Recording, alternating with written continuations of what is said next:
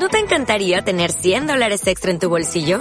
Haz que un experto bilingüe de TurboTax declare tus impuestos para el 31 de marzo y obtén 100 dólares de vuelta al instante. Porque no importa cuáles hayan sido tus logros del año pasado, TurboTax hace que cuenten. Obtén 100 dólares de vuelta y tus impuestos con 100% de precisión. Solo con Intuit TurboTax. Debes declarar para el 31 de marzo. Crédito solo aplicable al costo de la presentación federal con TurboTax Full Service. Oferta sujeta a cambios o cancelación en cualquier momento. A pie de página.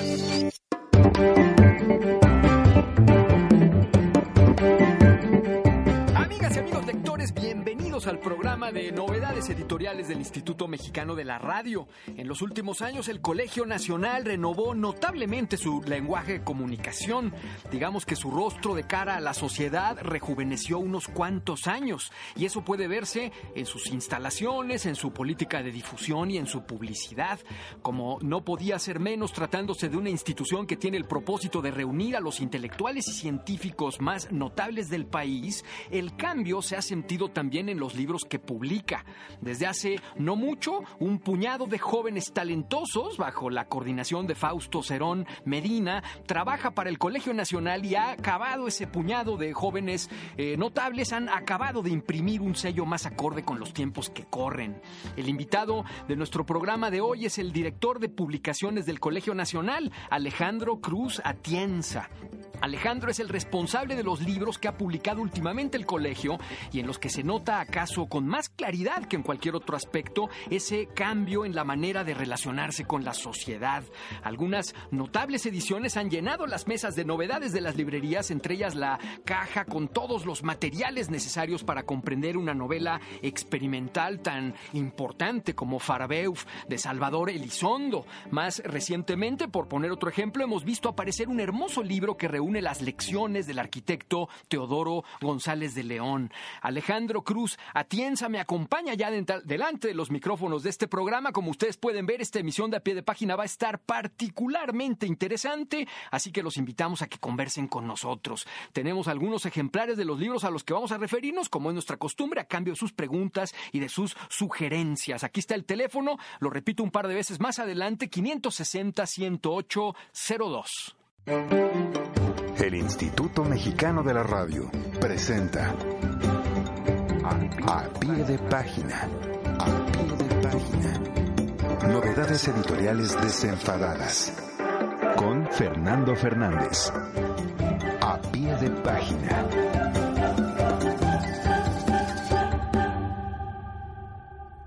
Alejandro Cruz Atienza, bienvenido a este programa. Fernando, muchísimas gracias, encantado de estar ahí con ustedes. Oye, pues muchas felicidades, caray, has llenado la mesa de novedades estos últimos años y ahora la mesa de este programa con estos bonitos nuevos libros del Colegio Nacional. No, pues gracias, no hay nada más bonito que escuchar, digamos, una apreciación hacia el trabajo que hacemos en el colegio.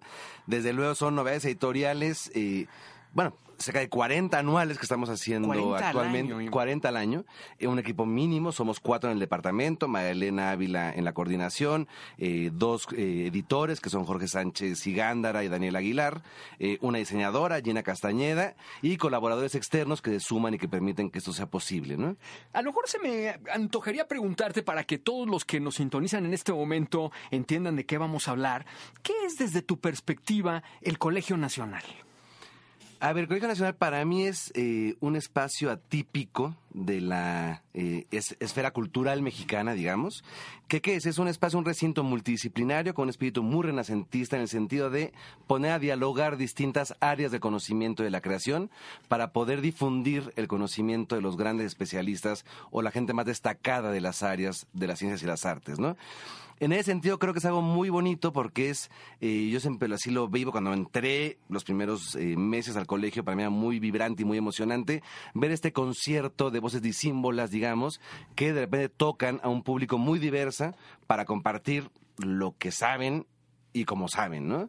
Entonces, bueno, es una cosa, yo creo que sui generis, no solo en México, sino a nivel por lo pronto latinoamericano no hay nada parecido al Colegio Nacional y creo que es una institución muy noble en ese sentido, ¿no? Como en el en el en esta digamos em, función básica que es socializar el saber, el conocimiento. Alguien que nunca ha escuchado el nombre de esta institución, el Colegio Nacional, y que por supuesto no sabe ni quién lo conforma, ni, ni cuál es su mecanismo. Eh, cuando piensas en algunos nombres que son miembros del Colegio Nacional, ¿a quiénes te refieres?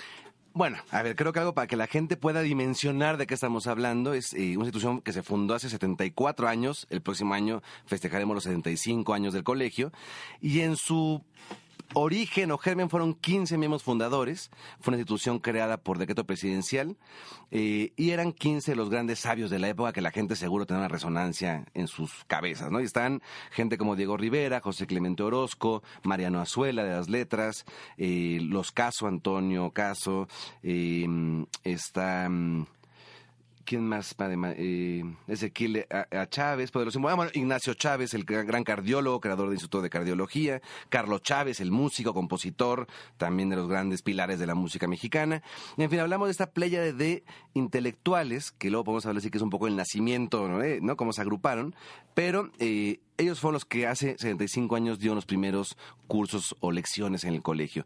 Y actualmente, para que la gente también tenga una idea, estamos hablando de Miguel León Portilla, por ejemplo, Eduardo Moct- Moctezuma, de Vicente Rojo, de eh, Linda Rosa Manzanilla, de Rui Pérez Tamayo, de Aquí sobre la mesa Juan Villoro, Adolfo Martínez Palomo, Luis Fernando Lara, Fernando Lara, Luis Felipe Rodríguez Jorge. Manuel Peinber, astrónomo decir, ¿no? Eh, bueno, del Paso, a Fernando del Paso, que ahorita van a tener un programa también dedicado a Fernando del Ah, Paso. Fernando del Paso también es miembro miembro del del- Colegio Nacional, Sí. sacamos un libro también el año pasado de él. Eh, han pasado por ahí Octavio Paz, Carlos Fuentes, Salvador Elizondo. Bueno, pues ya me imagino lo que significa para ti, que eres un talentosísimo editor, joven, aquí no eh, intercalaré lo de relativamente joven, sino de veras joven, que de pronto se te invita a, a poder ser la cabeza editorial eh, de esta institución, de esta prestigiosa institución. Claro, y aquí eh, lo más interesante a nivel personal ha sido esto, ¿no? Tienes un lugar que reúne a los mejores o de los mejores, digamos, científicos, humanistas y artistas de México. Digo algunos de los mejores porque no están todos obligatoriamente, siempre hay un cierto sesgo o cierta parcialidad en una selección así, pero es de lo más destacado que hay en el país y es cómo con esa base hacerlo llegar y hacerlo explotar y que tenga un sentido que es llegar a los lectores y a cuantos más mejor, ¿no? Entonces fue un reto como muy rico en ese sentido, ¿no? Poder eh, sumar desde mi flanco y desde lo que yo sé hacer eh, un poco este espíritu y este objetivo último del colegio. Estamos empezando a conversar con Alejandro Cru- Cruz Atienza, él es director de publicaciones del Colegio Nacional. Tenemos, por supuesto, algunos ejemplares de los libros que han aparecido recientemente. Llámenos, ayúdenme a enriquecer esta charla. El teléfono es 560-10802. Naturalmente, por supuesto, estamos, eh, estamos en vivo. ¿Conocías ya los libros del Colegio Nacional, Alejandro? Desde luego, sí, sí. A ver, ¿te, te acuerdas así de alguno que te ha llamado la atención? Pues mira, yo nada más simplemente mejor- desde las preparatoria, yo estudié en una escuela, no importa cuál, eh, bueno, estudié en una escuela evidentemente, ¿no? pero eh, nos daban, por ejemplo, leer la- la- el discurso de ingreso de Rui Pérez Tamayo, fue parte de mis, le- de mis lecturas de biología y de, ¿no? de- del Colegio ¿A de Madrid. de tú tienes formación científica? No, no, no, yo soy sociólogo de formación, Ah, pero ya, en, en el- prepa, colegio, en la prepa, prepa, claro, estamos hablando de la prepa, Ya, pues nos daban libros del Colegio Nacional, entre ellos ese discurso de ingreso que recuerdo muy bien, ¿no? Eh, entonces, claro que tenía en la, en la órbita las publicaciones desde entonces, digamos, ¿no? Entonces, Ahora, algo que es muy importante, y perdón que lo No, por eh, haga la acotación, es que antes parte de los retos que han implicado esta dirección de publicaciones es que los libros se vean y se conozcan. Antes el colegio no tenía una distribución en librerías. Entonces eran libros casi de culto, es decir, aquel que iba a las conferencias o conocía este colegio, que era un órgano que por su historia quedó un poquito eh, descolocado, digamos, de los centros universitarios o académicos, porque estamos en Donceles, en el centro histórico, donde antes estaba la Universidad Nacional, y ahora le hice todas las facultades y universidades al sur, y ya no estamos en este, digamos, contexto de, de estudiantes que era su hábitat natural, ¿no? Entonces, quien no iba a las conferencias difícilmente conocía realmente el acervo, se lo encontraba en ferias de libro o en Donceles, ¿no? Ahora, parte de los retos que tuvimos fue llevarlo a todas las librerías de entrada de la Ciudad de México y también algunas fuera de la Ciudad de México, Como parte de las estrategias que iremos contando ahora de cómo hacer que este fondo editorial tenga un mayor impacto. Me llama la atención no solo que no se encontraran esos libros, sino que además eran libros hechos, bueno, producidos con una idea más bien pobre de la, de- de la visión editorial, yo diría, ¿no? Son libros con eh, la letra muy pequeñita. Yo tengo varios que están totalmente deshojados porque no se cosían, a pesar de que el colegio Sí, siempre sí, ha sí. tenido la posibilidad de hacer cosas buenas, ¿no? No es exactamente una institución que carezca de fondos y de apoyos económicos. Claro, mira, había todo tipo de ediciones, te puedo decir, ¿no? Porque tenemos algunas colecciones que ya son antiguas, como la colección de obras, que es la obra reunida de los miembros del colegio, que son ediciones de muy buena factura desde hace mucho tiempo, es decir, son libros de tapa dura, con tela, ¿no? Este, con una camisa especial, cuidados bien cuidados editorialmente hablando. Entonces tenemos una colección como esa, que era esta memoria de conservación de la obra total de los miembros, que es con esas características de diseño y de cuidado, ¿no? Y luego había ediciones mucho más, eh, como dices tú, a lo mejor menos cuidado, con menos concepción. Eh, editorial en términos del uso del lector, de la experiencia estética del lector, que para mí como editor es fundamental generar desde la lectura una experiencia también estética de lectura, ¿no? Entonces sí, desde luego eran ediciones intonsas, blancas, sin mayor diseño, sin mayor cuidado, ¿no? Hubo varias etapas de cambios de diseño que sí, ¿no? Este se fueron como renovando, pero pues bueno, es una tradición de la que hay que irse recuperando cosas y potenciando otras, ¿no? ¿Cuáles son los primeros libros que hiciste, Alejandro? Hace ya, ¿qué? ¿Tres años y Hace pico? dos años y medio. Hace dos años y medio que estás al frente de la dirección de publicaciones, del publicaciones. Colegio Nacional. ¿Por dónde empezaste a, a- Por a editar a estos...? Primero fue entender la institución que es muy particular, como te digo. Es Te un- tardaste un rato, Me seguro. tardé un rato, es un órgano colegiado, como decimos ahora. Actualmente son 40 miembros que pueden formar parte del colegio, aunque tenemos 39 en este momento de las sillas ocupadas.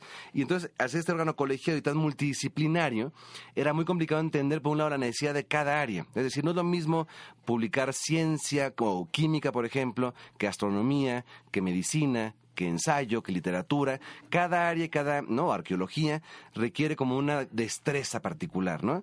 Desde las fuentes, ¿no? Este, que se estudian, cómo se citan, cómo se cuida una edición, criterios editoriales, no teníamos un manual de estilo, entonces era empezar a crear, digamos, ciertas directrices que permitieran que ya funcionara como un departamento de publicaciones, ¿no? Antes era más un taller de publicaciones de los miembros y ahora es un departamento de publicaciones para los miembros, ¿no? Que eso es una diferencia conceptual muy importante porque fue como creando directrices, líneas, tanto en términos de factura del libro como de comercialización, de circulación, de difusión con ustedes, en fin, ¿no? Entonces, pues fue eso, llegar y entender lo primero.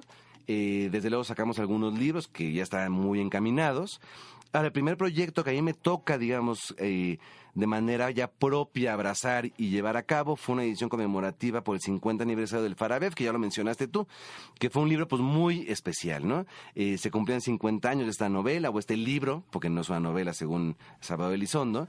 Eh, entonces era un poco ante esta coyuntura temporal y la invitación de Paulina La Vista de sumarnos a hacer de este libro algo, digamos, especial que tenía ella un poco en la cabeza, una investigación que estaba realizando para un documental y quería eh, materializarlo en un libro, pues fue, digamos, como una oportunidad de eh, plantear, digamos, una nueva cara, propuesta y forma de abordar los libros, digamos, desde la institución, ¿no? Eh, me parece notabilísima eh, esa primera edición. A lo mejor me gustaría que abundaras un poco más en ella. Supongo que se consigue todavía esta caja. Está agotadísima. Está agotado. Entonces, Y fueron- preguntarte porque vamos a hacer disgustos por ahí. Disgustos por ahí, mira, fueron dos mil ejemplares que se agotaron en un año.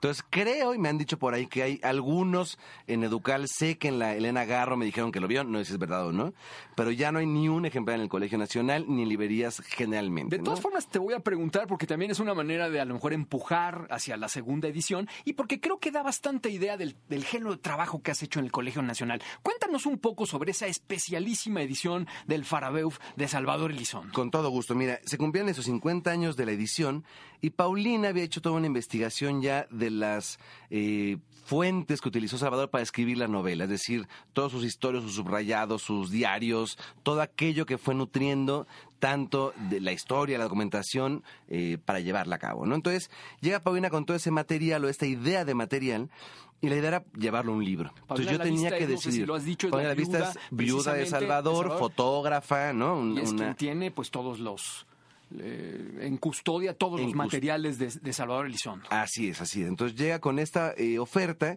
y aquí, digamos, hay muchas decisiones que uno toma como editor y tú lo sabes. El editor, si algo hace es tomar decisiones, ¿no? Y entonces era, eh, ¿qué hacer con este material? Una opción era hacer un libro, un coffee table book que le llaman, ¿no? Como grandote, con cuché, que uno pueda ver ahí fotos de... Y yo dije, no, de entrada quiero privilegiar lo más importante que es el texto, la novela, o el libro, digamos, ¿no? Eh, y ahí se me ocurrió dividirlo en dos tomos. Entonces, hacer uno que fuera puro texto, es decir, eh, la novela más aquello que lo complementaría, que ahorita puedo hablar de lo que la complementó, y otro tomo que fuera el iconográfico, es decir, todo ese material que ya tenía identificado Paulina, llevarlo a la edición, ¿no? Y de ahí fue, a ver, fotografiemos, le decía a Paulina, ¿no? Los libros de tal manera que hagamos una especie de catálogo de libros, ¿no? Que fue un libro catálogo de lo que usó Salvador para su, su obra.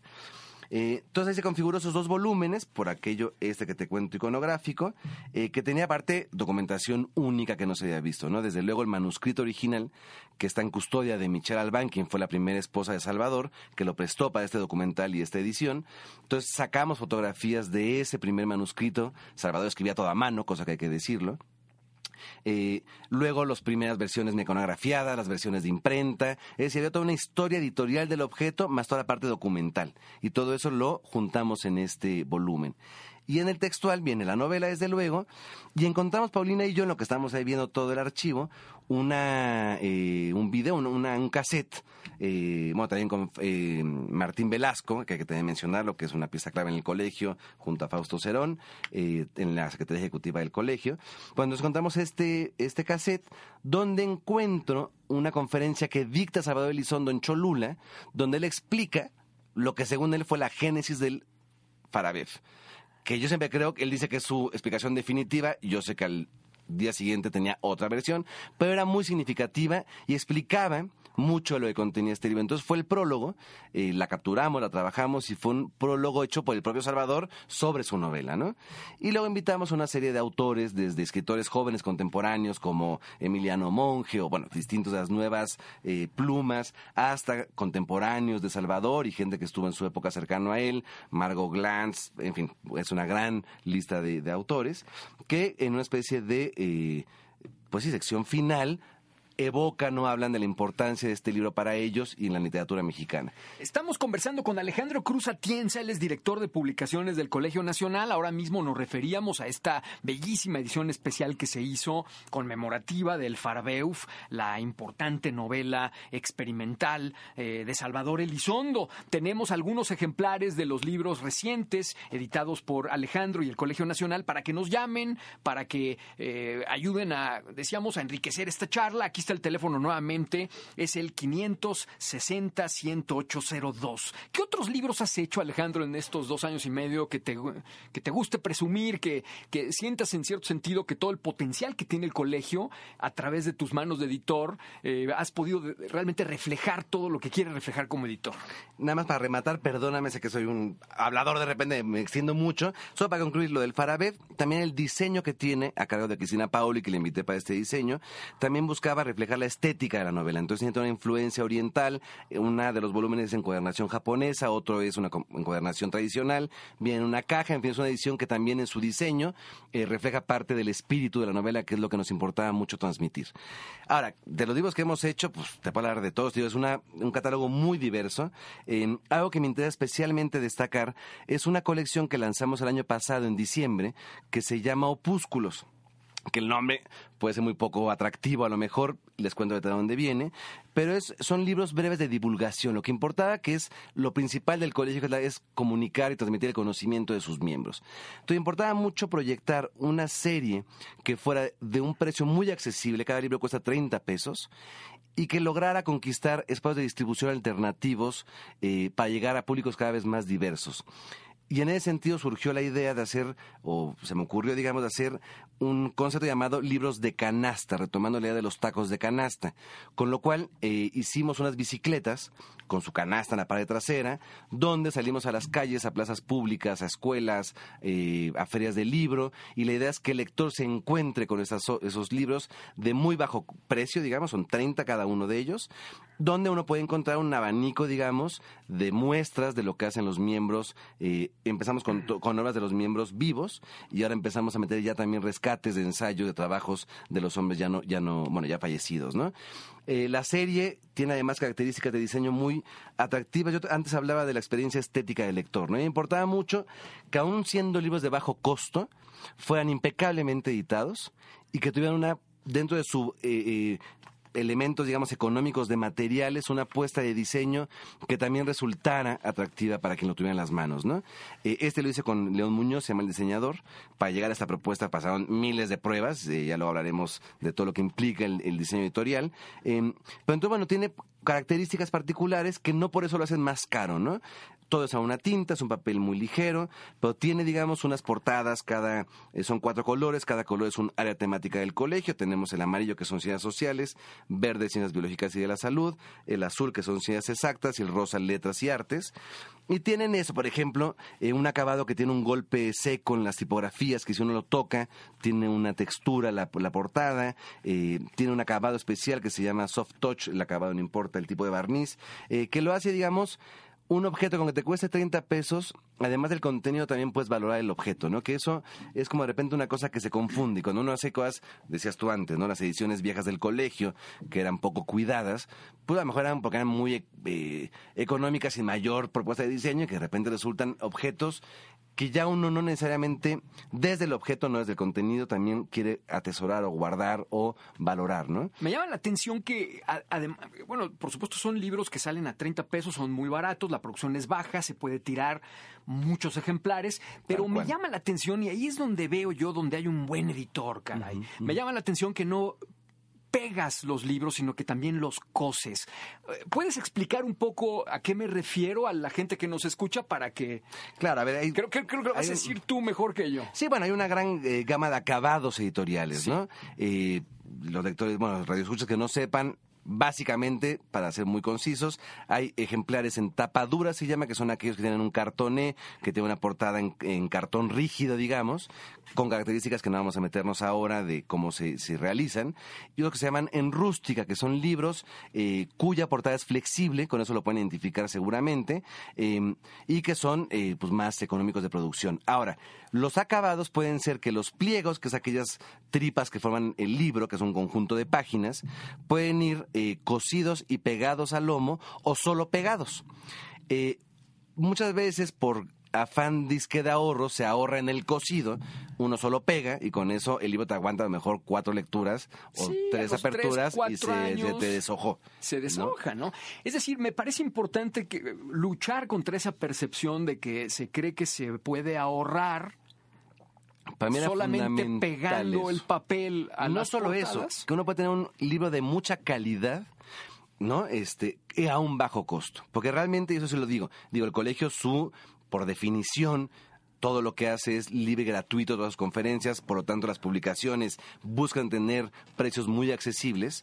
Eh, pero aunque haya, digamos, una parte que absorbe la institución misma, la producción de esos libros sale a la mitad de lo que estoy diciendo. Es decir, mi costo unitario por ejemplar es de cerca de 15 pesos y yo los vendo a 30. Es decir, hay un hay una margen de recuperación, con lo cual sí es posible hacer una cosa económica realmente con buen trabajo detrás. No, ya haces ¿no? un libro que es barato, pero que al mismo tiempo te va a acompañar muchos años, ¿no? Muchos si años. solamente fuera pegado, aguanta tres, cuatro años. Y realmente esa colección me, me gusta hablar de ella porque sí es lo que refleja de mejor manera, yo creo, el espíritu del Colegio Nacional, en el sentido de la diversidad de voces, de disciplinas, de áreas y este afán de llegar como a públicos muy distintos y la recepción de la gente ha sido asombrosa. Tú vas a una conferencia pones la bici afuera o vas a una feria o vas a la calle y la gente llega para ver qué está ocurriendo ahí. Se llevan, ¿no? La fila de Guadalajara, que fue hermoso, un niño, por ejemplo, fascinado, ¿no? Este, se llevó y quería llevarse obsesivamente el de Rui Pérez Tamayo, que se llama Patología de la Pobreza, ¿no? Que yo lo disuadía, no por Rui, que lo admiro mucho, que me parece un gran libro, pero un niño de cinco años porque iba a leer la Patología de la Pobreza. Yo le decía, oye, pues mira, tenemos un de Mayo La Vista sobre música, ¿no? Eh, y el niño no, se afanó con ese. ¿Por supongo, qué? eh? ¿Por qué Supongo ese que pensó que patología algo de patos, ¿no? Entonces que imagina que había un pato, que no- pero bueno, se lo llevó el padre angustiado, le llevaba a su hijo ese libro, luego le dimos el de Mario también. Pero bueno, entonces, lo importante es que si los jóvenes, como tú dices al principio, ¿no? El colegio es un momento en el que es muy importante para todo el conjunto de los que los llevamos a cabo las actividades ahora, eh, sí llegar a, a gente que antes no identificaba, que veía como al colegio algo muy distante, lejano, no aburrido posiblemente, y ha sido una cosa muy importante como decir, no, a ver, hay, eh, es accesible, digamos, ¿no? Es y ofrece cosas muy diversas. José Salvador González Flores, muchas gracias por su llamada, felicita el programa y dice que no ha visitado el Colegio Nacional. Algo dijimos ya de dónde están. ¿Puedes Están, repetirnos? Sí, desde luego están Donceles 104 en el centro histórico, esto es a espaldas de la catedral, muy cerca del Templo Mayor, que les recomiendo especialmente además que caminen del Zócalo, si uno va en metro, se baja en la estación del Zócalo, caminar por el pasaje del Templo Mayor, que es una belleza recientemente abierta, y ahí uno desemboca en el Colegio Nacional. Entonces, Donceles 104. Gloria, p- adelante. Perdón, más que puede el, el Radio Escuchas consultar las actividades del colegio que son muy nutridas. Tenemos cerca de tres a cuatro conferencias semanales en nuestra página web que es www.colnal.mx. Ahí pueden ver la programación que es de lo más diversa, les digo. Si me da tiempo, luego les cuento lo que viene para este mes, algunos de los eh, más relevantes, digamos. Gloria Guerra Guerrero de Xochimilco dice que le parece interesante, dice ella, que los libros del Colegio Nacional se puedan conseguir eh, en librerías. Esto es así, ¿no? En la Eso, ya estamos parte- en librerías de toda la Ciudad de México y fuera de la Ciudad de México. Dice y otra cosa de la que no hablado nada más quiero también acotarlo, porque luego aquí el tiempo vuela, lo sabemos, ya estamos cerquita. Muy Eh, cerca. Además de la parte de publicaciones impresas, que vamos a hablar un poquito de lo que estamos haciendo ahora, vienen grandes libros para fin de año, eh, también hemos desarrollado otras estrategias. Una de ellas es el portal electrónico que se llama libroscolnal.com. Eh, repito, es muy sencillo, libroscolnal.com, donde pueden ver todas nuestras novedades. También las estamos sacando en ediciones electrónicas para descarga en tablets, ya sea, ¿no? Este, de las esas de, eh, bueno, en tablet. Eh, son a muy bajo también precio, se tiene un descuento de 60% de descuento de lo de la edición impresa y ya pueden ahí ver lo que estamos haciendo en este formato electrónico.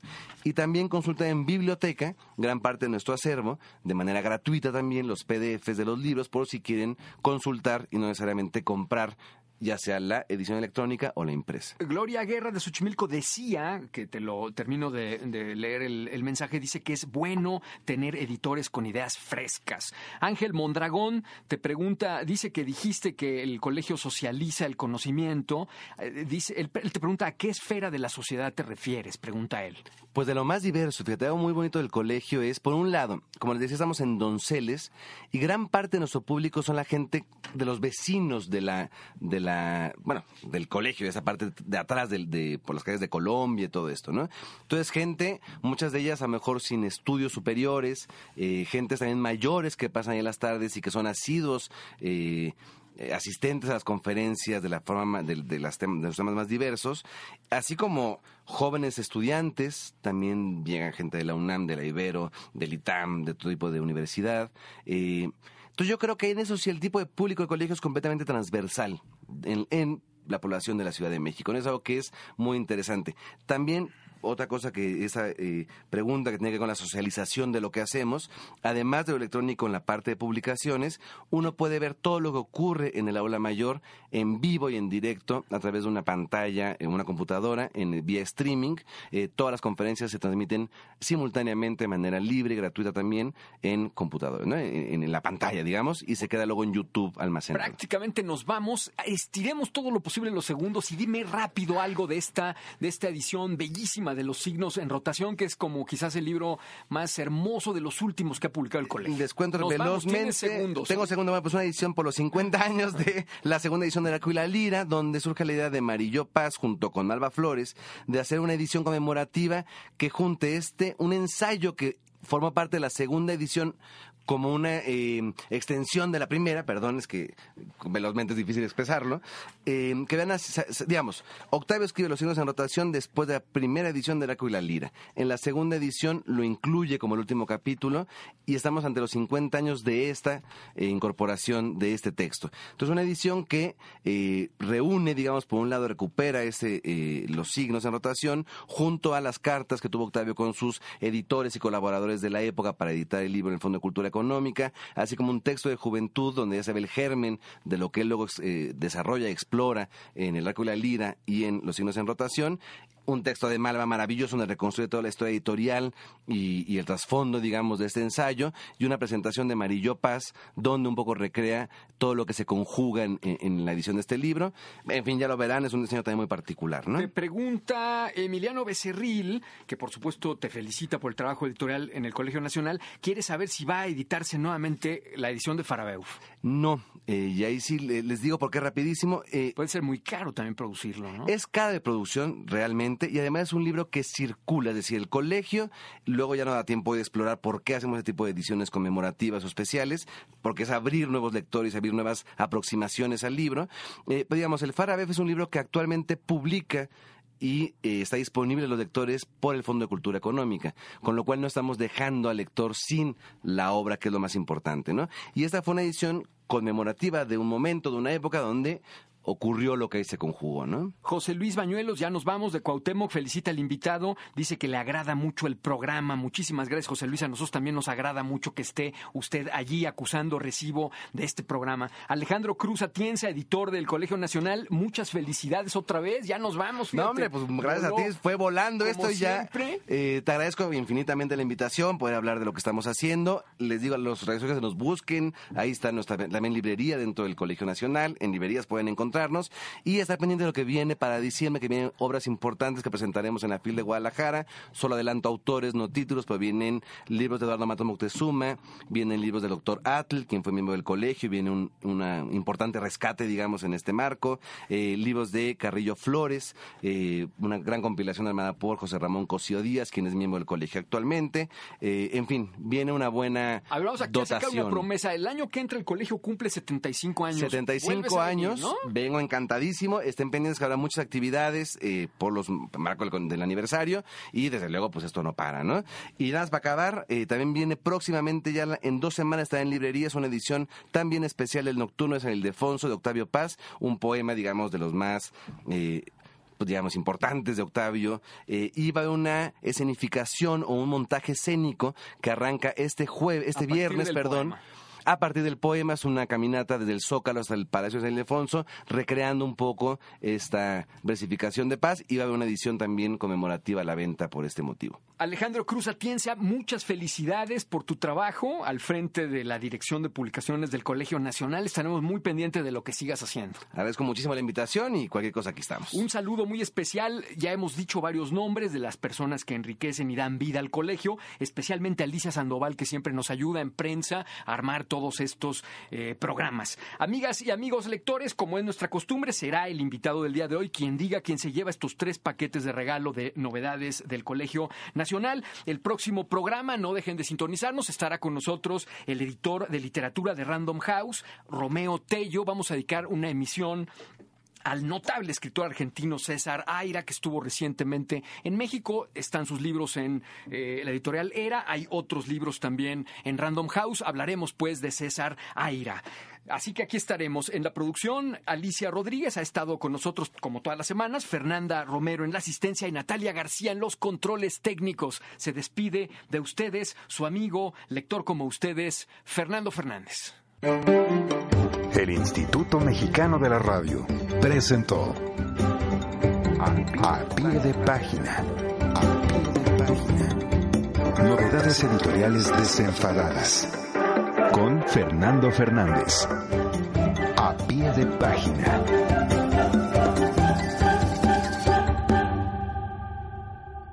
Como nuevo cliente de Western Union, puedes disfrutar de una tarifa de envío de 0 dólares en tu primera transferencia internacional de dinero en línea. Envía dinero a los tuyos en casa de manera rápida, fácil y conveniente. Visita westernunion.com o descarga nuestra app hoy mismo y tu primera tarifa de envío corre por nuestra cuenta. Aplican ganancias por cambio de moneda. No disponible para tarjetas de crédito y envíos a Cuba. Servicios proporcionados por Western Union Financial Services Inc. NMLS 906983 o Western Union International Services LLS NMLS 9069 85